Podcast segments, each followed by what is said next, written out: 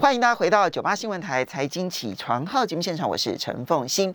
台北股市呢，在上个星期五，那么是上下震荡。平盘之下来回震荡，最后收盘的时候呢，下跌了三十三点四六点，收盘指数是一万六千三百四十一点，跌幅百分之零点二，成交金额是三千四百七十八亿元。而 OTC 的部分呢，倒是出现了反弹，那么上涨了零点三八点，收盘指数是两百点九八点，涨幅百分之零点一九，成交金额八百五十一亿元。我们今天连线。的是方盈投顾资深分析师和金城建大哥，建大哥，台北股市呢，上个星期五其实本来是想要这个试图反弹。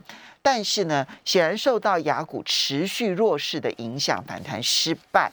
那么今天要如何的来看待？因为美股呢连续两个交易日上涨，然后呢，我们也看到台子期的夜盘在上星期五大涨了一百八十五点。今天有机会吗？那么反弹之后，我们要如何的来看待台北股市后续的走势？好的，上个礼拜五的部分的运输类股是涨三点二个百分点的，哈，最主要跌的比较重的是在塑化类股，因为塑化类股占权重，塑化类股跌一点六四个百分点，那我们的电子是跌零点四七，那最主要的我们的呃那个那个那个台积电呢，还是持续在往下跌的主要的原因也也也拖累下来，但是在上个礼拜呢，有一个现象是投信买超的股票呢，基本上几乎是全面上扬，甚至有一半以上通通是涨停板了。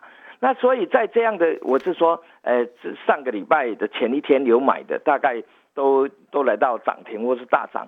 所以现在本土的资金呢，就业内的资金呢，他也不选股了，他就跟投信一起做了，他自己不要自己这个口，自己在，因为呃，我上次有讲说，从八二七的他那个那个文件下，那个有没有七月底的那个？有关于当冲然后列为警示的这些相关规定，叫做叫做那个主力呃主力退场。退场条款啊，那我认为主力都退了嘛，那退了以后呢，才会用很快。那个我记得那一天我跟你连连呃这个连线的时候，我讲说他会从五千亿掉到三千亿，嗯，那有没有真的掉到三千亿？他都还没有实施就掉到三千亿了。那一个主力都走了啊，我我一定会走的嘛。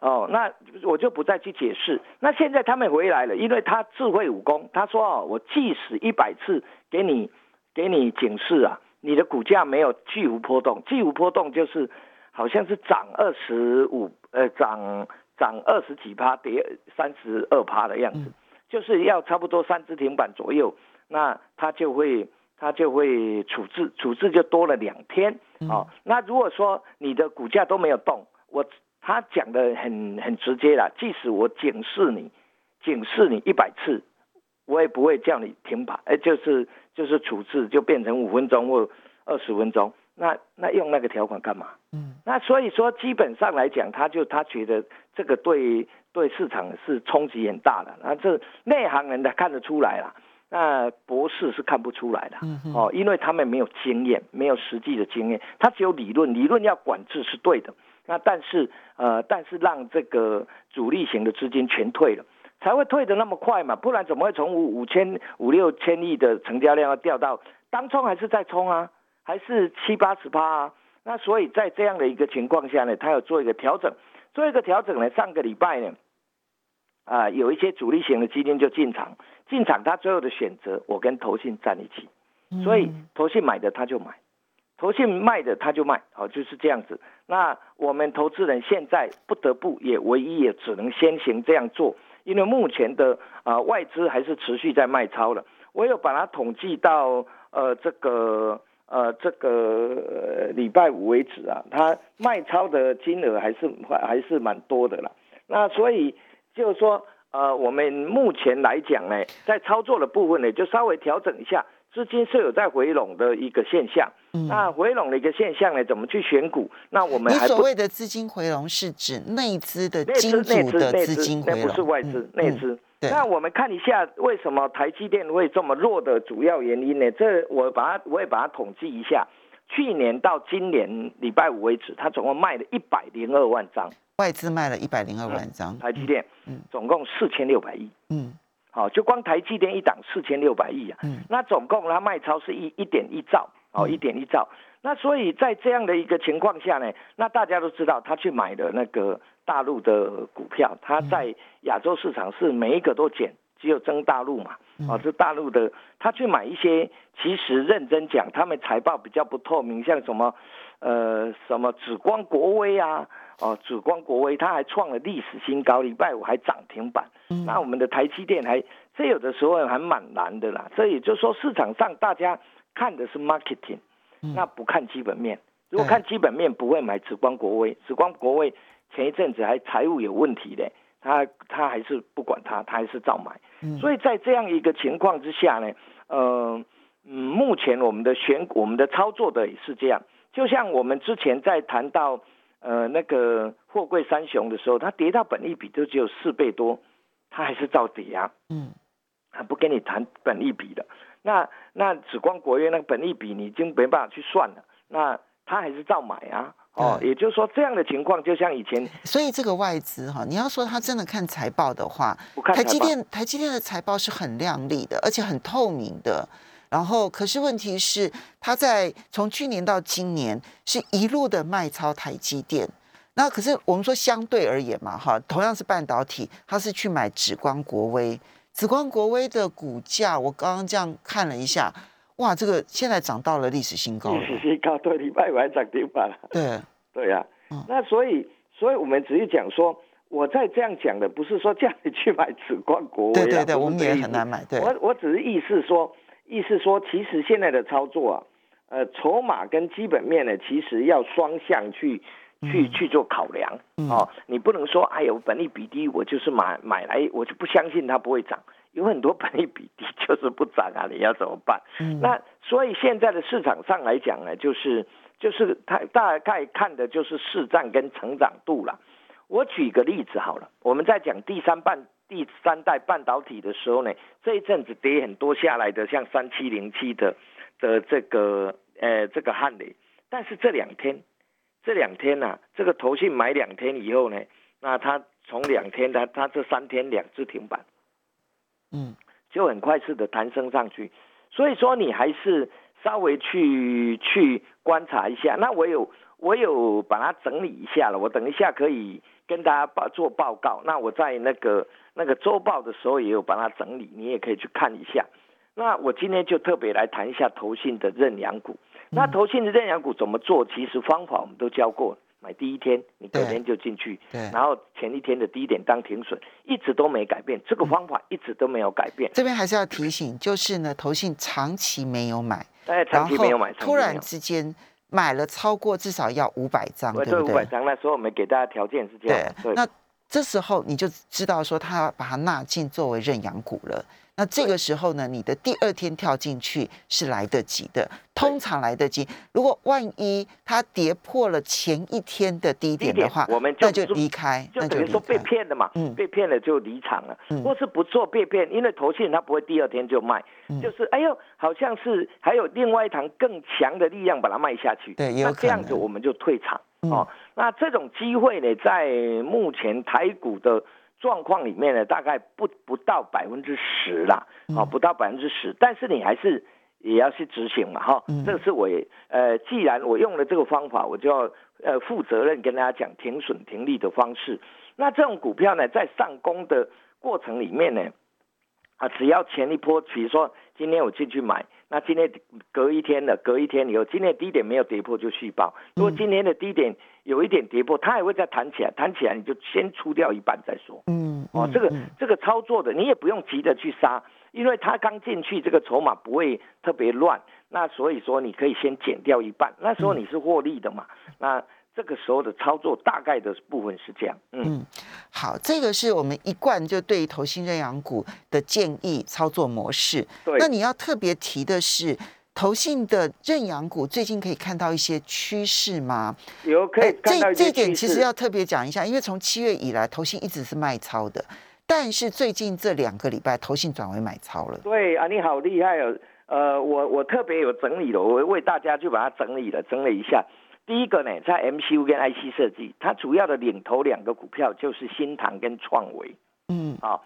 新唐来创维，在这里 I P 的部分，它曾经卖过了三零三五的智源，但是呢，呃，在礼拜五的时候呢，你可以观察一下，他又把它买回来了。哦，三零三五的智源，他又把它买回来了。买回来的第二天，那你可以观察一下，这是第一个。嗯，那整流二极体这个在电动车的部分，整流二极它就一归瓜。我为什么要把族群起来？因为涨了第一个就会涨第二个，涨第三个，它是这样连的。嗯，比如说它是鹏程，然后强茂、德威，它是这样顺序嘛。嗯，那先买鹏，你看德威在礼拜礼拜呃三六七五的德威在礼拜。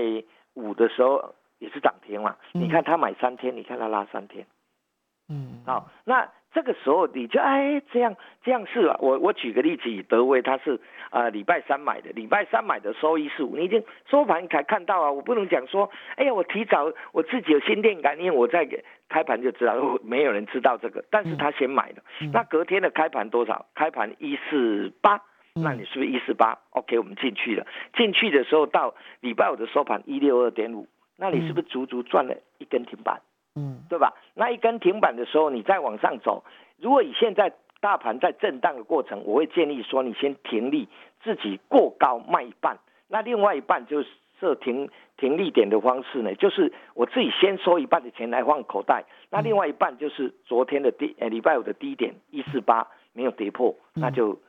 续报就这样子一个架构，嗯，好，哦，那礼礼拜四的开盘是一四三呢，我更正一下，这样了解，你可以拿这个例子去看的，大概它的方式就是它很标准是这样，因为它连买三天嘛，第一天买，那第二天进去是买是一四三，都小买，第二天、第三天，第一天买满，第一天它因为它这个是小买，因为它这个股本比较小。嗯，比较小，所以有的时候，如果它股本是在五亿以下，我那五百张的你就减半，嗯，哦，你就减半。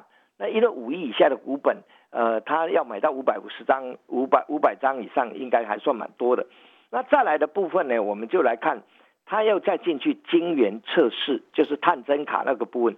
我我们稍微休息一下，等一下回来了之后呢，其实刚刚提到的这个，就是投信热阳股如果开始出现了族群性的话，那这个族群你就可以开始把那个次族群调出来，呃，也许你就会跟着亦步亦趋的机会就更大了。我们稍微休息一下。欢迎大家回到九八新闻台财经起床号节目现场，我是陈凤欣，在我们线上的是丰盈投顾资深分析师和金城建大哥，也非常欢迎 YouTube 的朋友们一起来收看直播。好，今天大哥刚刚提到了，就是最近当股市跌跌跌跌跌跌不休，其实很多人恐怕都非常的痛苦哦，这样子。然后呢，但是最近投信过去这一个礼拜转为买超。七月初以来，它都是卖超。这时候，我们曾经跟大家提过，就是说，投信一直卖超，这是一个不妙的一个情况哈。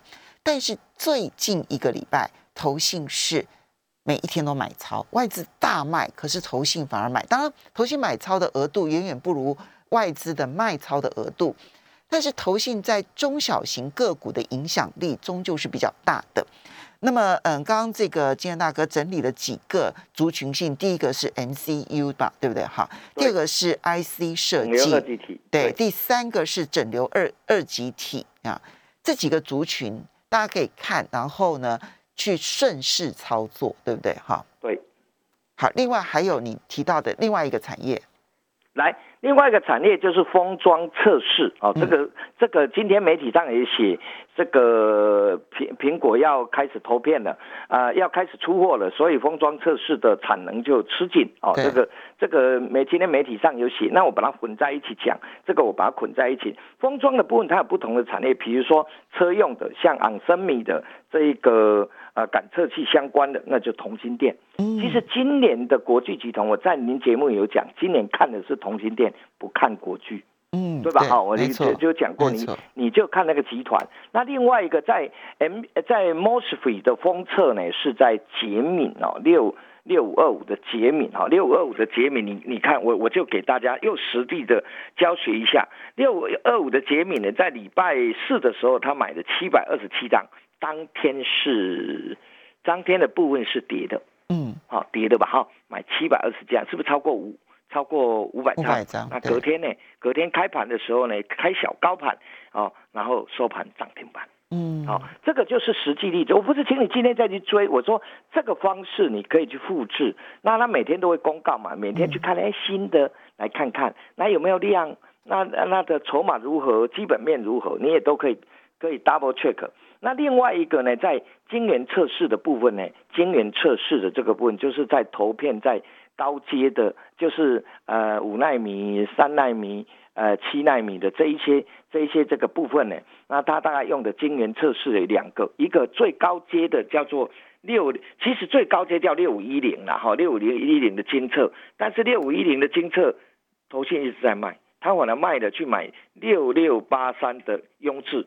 雍智，你看他买了三天，买了三天的部分，我上次我们有讲说，呃，如果是五亿以下的，大概就是用一半嘛，哈，就两百五十张。你看他买了三天以后呢，你看股价好像是连续两根涨停，嗯，哦，对吧？好，连续。不过它当然是涨一天。跌了一天，跌一天，然后再三天跌涨了两根涨停啊，嗯，哦，三天涨了，所以，所以我们那个停损的，也，来，我们借由这个，我很快也技术教学一下哈，借由这个你也去看一下哈，他如果买你买，他第一天你第一天买进去，那是不是套牢了？因为你是买开盘啊。嗯，哦，我们不是说这么厉害，买在最低没有买开盘，那停损是不是前一天的低点没有跌破？结果那礼拜五的时候呢，就已经涨停了，就过你的价钱，你的价钱就获利了。哦，就这样。那另外一个呢，比较低价的叫六，因为它比较贵嘛，它三百四十九。那另外一个是六二二三，这个就买比较多，因为这个这个股本比较大，呃，九亿多，所以九亿多就要来到五百张来看。那我们看到它礼拜。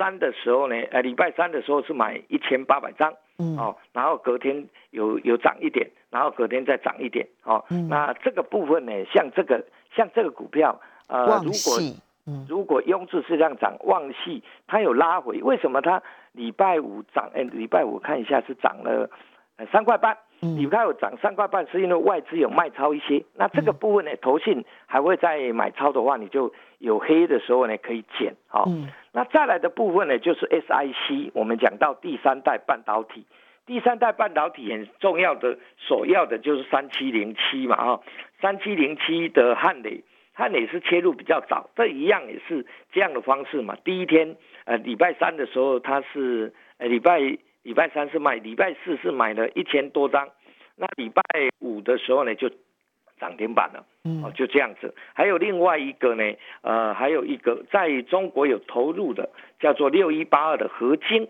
合金也是很标准，是这样，它也是往上走。那它也是属于第三代半导体碳化系的它除了所谓的呃细晶圆以外呢，还有第三代半导体，尤其上海合金的这个部分是这样，好。那这个部分，那再来电动车，电动车呢，我们大家都知道叫四七三九，我们以前讲过四七三九的康普嘛，康普最近是没买，最近是所有的呃主力型的这个资金呢买的叫美骑马，对，美骑马投信没买。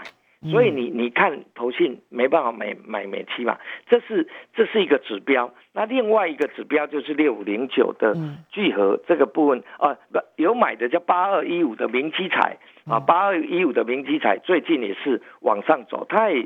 它也比大盘强很多，它也是拉了三根红上去嘛，哦，大概是这样。那半导体，我记得上个礼拜我们讲爱斯摩尔的的概念股，那个迅德，迅德的部分呢，他买了一天以后就休息了，那就看他有没有再买第二天。但是股价还算是强，因为它三天都是都是一呃一个是大涨，一个平盘，一个是涨了一块钱啊，涨了五毛的状况。那再来就涨涨到 PCB，PCB 就连 ABF 窄板并并在一起，PCB 的部分呢，在伺服器的部分，他买的买了这个金相电，你看金相电的部分也一样哦。金相电如果以照这样来看的话，他在礼拜三开始买五百五十五张，就刚刚五百八十二张啊，那一天开始买，那一天是红，隔天是继续买，是跌跌小跌啊，再来。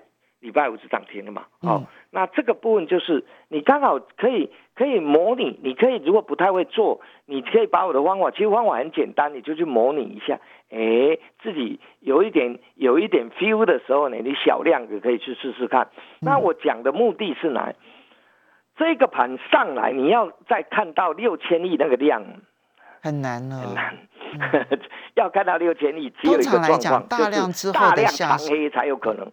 就大量的下杀之后，其实都有筹码被套牢的，对，它不或者是受伤的，而且我为什么很难呢？我为什么讲很难呢？我连带量长也都讲很难，为什么？因为以前有主力在里面，嗯他发现不对的时候，主力会带头砍，嗯现在主力没有，嗯没主力，所以你们发现最近在沙盘都没有一起齐杀、同龙跌停的现象，是以后也很难看到。是除了是国际股市崩盘以外，未来要主力杀盘的这种状况不太会。嗯为什么？它只有慢慢跌，慢慢跌啊！我们家缺钱哈、要买菜啊，缺钱要缴缴那个注册费才去卖股票，所以那股票不会同时像以前同时通通跌停，嗯这种现象呢会比较难看到，同时涨停也比较难看到。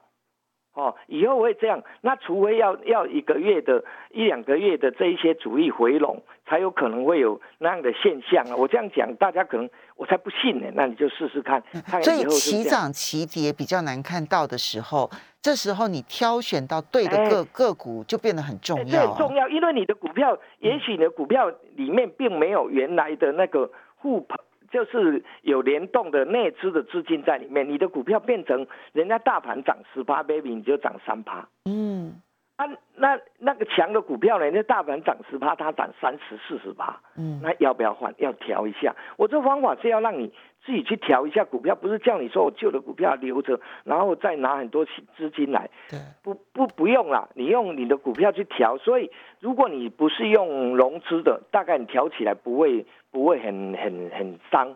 如果用融资就蛮伤的哦。嗯那大概我已经把它 MCU IC 设计，呃，车用的整流二极体，然后封呃测封测、封测、封装有测试、第三 SIC 哎对，电动车嗯、电池，然后半导体，然后 PCB。大概的部分是这样，那他有比较买有买的呢？现在大家有去讲这个那个买的在哪一个地方呢？如果在传产股的部分，那像呃子类股的，像你去看也很标准的，就是像这个这个龙城哦，这个就是这个它有低有去接，你也可以呃船产股你也可以去看一看，就是这样。那航运股的这个部分，我上回有讲，它一定会回到月线嘛。那其实每一档都回了，都到月线了。那到月线以后，这里就会震荡。那这里这震荡，如果单纯就台股本益比的角度上来讲，它急跌买风险不太高，嗯急涨卖你的风险也不太高。也就是说，对你来讲呢，你就急涨急跌反向操作，这样就可以了。那你不要在急急涨涨的的时候一定要卖，急跌的时候你可以考虑买。你可以考虑去买如。果要买，一定必须急跌的时候，那对对对，不要那很。强的一颗心脏，对，对，一定是这样。我们举个例子，有一天我们看到货货柜三雄曾经三只都全部涨停，对不对？对，就是在八月十八号，嗯，结果你如果追进去涨停，隔天开高没卖，对，你到现在到现在还是赔的，嗯，对吧？对，哦，所以记得在这个时候不需要太勇敢的追价的那个、那个、那个、那个勇气，嗯。但是你对投信认养股的时候，它其实也有有时候有一点追价，但是你一定要把所以这两边要把它区分哎清楚，对对对区分啊开来，有货柜三雄，因为它套牢的沉的这个卖压太沉重了，嗯，所以呢，急涨不追，急跌。如果你真想要有一个这个呃来回操作的话，急跌才勉强可以考虑。对对对但投信认养股的话，就是第二天稍微追一点点是 OK 的。第二天一般来讲哦，你如果真的不知道怎么做的时候呢，我们时间不没关系，非常谢谢。